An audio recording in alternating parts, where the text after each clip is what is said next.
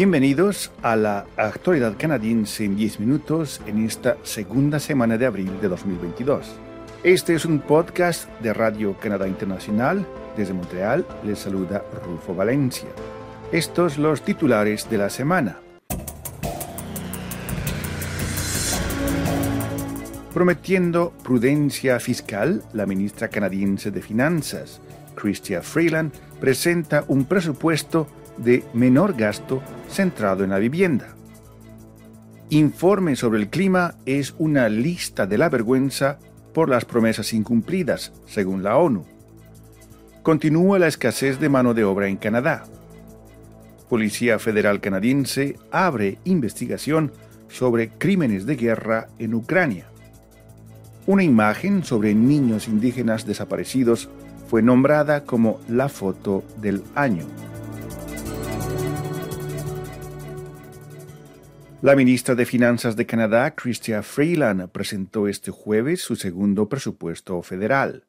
Se trata de un multimillonario plan de gastos destinado a ayudar al país a capear tiempos cada vez más inciertos mediante importantes inversiones para calmar el frenético mercado inmobiliario canadiense e impulsar la transición hacia una economía más limpia y ecológica el presupuesto solo asigna 31.200 millones de dólares en nuevos gastos netos durante los próximos cinco años, una fracción en comparación a los montos en los últimos presupuestos. La previsión del déficit para 2022-2023 es de 52.800 millones de dólares, la mitad del registrado el año pasado. Este presupuesto federal ya ha sido bautizado por algunos observadores como el presupuesto de la vivienda, ya que una tercera parte de todo el nuevo gasto, unos 10.100 millones de dólares, estará destinado a favorecer el acceso a la vivienda. Para impulsar el crecimiento y estimular la innovación, el gobierno también está introduciendo dos nuevos organismos independientes diseñados para alentar a los inversores privados a invertir más capital en Canadá. Este presupuesto también reserva miles de millones de dólares para frenar las emisiones de gases de efecto invernadero.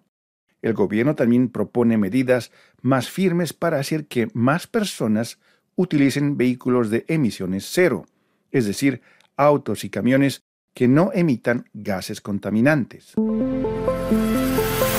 Esta es Radio Canadá Internacional. Las temperaturas en el planeta aumentarán por encima de los niveles de peligro, esto a menos de que las emisiones de gases contaminantes y causantes del efecto invernadero sean reducidas más rápidamente de lo que los países se han comprometido, dijo el lunes el máximo organismo mundial científico sobre el clima, advirtiendo de las severas consecuencias de la inacción, pero también señalando signos esperanzadores de progreso.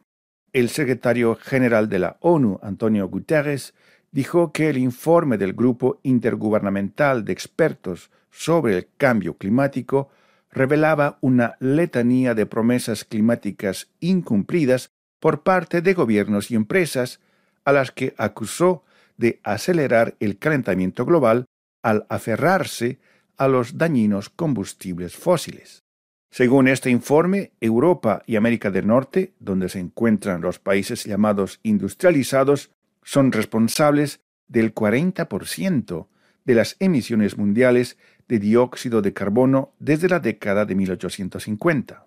Los gobiernos acordaron en el Acuerdo de París de 2015 mantener el calentamiento global muy por debajo de los 2 grados Celsius este siglo idealmente a no más de 1.5 grados Celsius. Sin embargo, las temperaturas ya han aumentado en más de 1.1 grados centígrado desde la época preindustrial, lo que ha provocado un aumento mensurable de las catástrofes medioambientales como inundaciones repentinas, sequías prolongadas, huracanes más intensos e incendios forestales más prolongados, que ponen en peligro vidas humanas y cuestan a los gobiernos cientos de miles de millones de dólares. Gracias por escuchar nuestro podcast La actualidad canadiense en 10 minutos.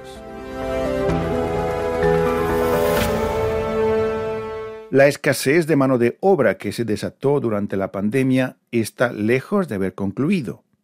Según el Departamento de Estadísticas de Canadá, en el cuarto trimestre de 2021 había 915.500 puestos de trabajo vacantes. Esto supone un aumento del 63% en comparación con las cifras de 2020.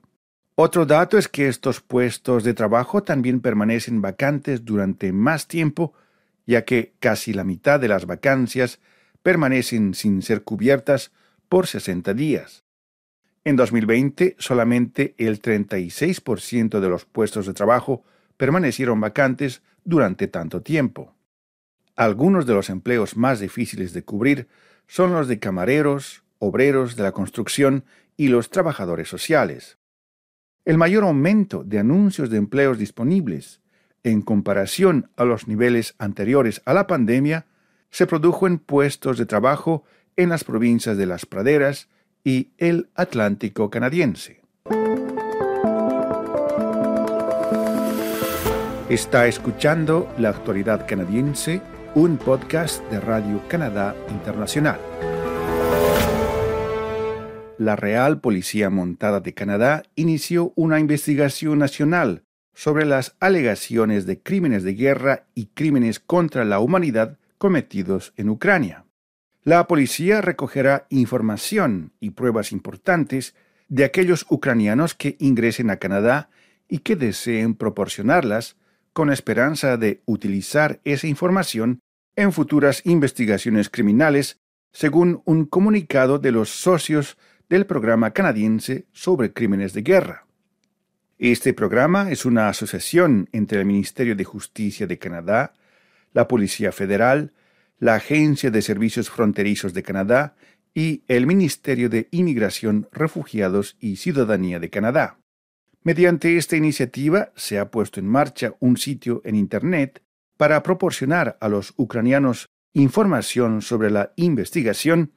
También se entregará a partir de esta semana folletos a los ucranianos que lleguen a los aeropuertos de Canadá, así como a las organizaciones y grupos que trabajan con los recién llegados. El programa de crímenes de guerra se centra en negar el refugio en Canadá a las personas que se cree que han cometido o han sido cómplices de crímenes de guerra, crímenes contra la humanidad o genocidio, y en buscar que estas personas rindan cuentas ante la justicia. Está escuchando La Actualidad Canadiense, un podcast de Radio Canadá Internacional.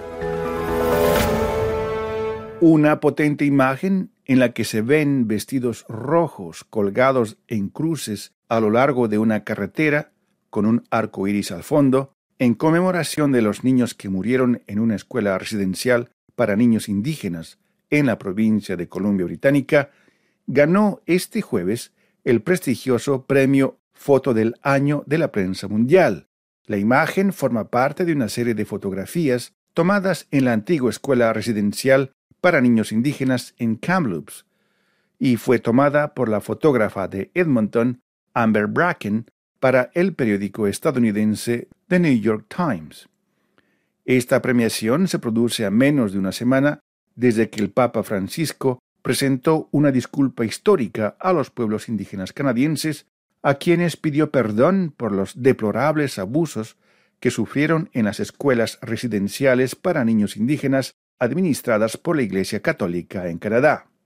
En mayo de 2021, la nación Kamloops Sekwepem anunció el descubrimiento de 215 posibles tumbas en los terrenos de una antigua escuela residencial cerca de Kamloops, en la provincia de Columbia Británica.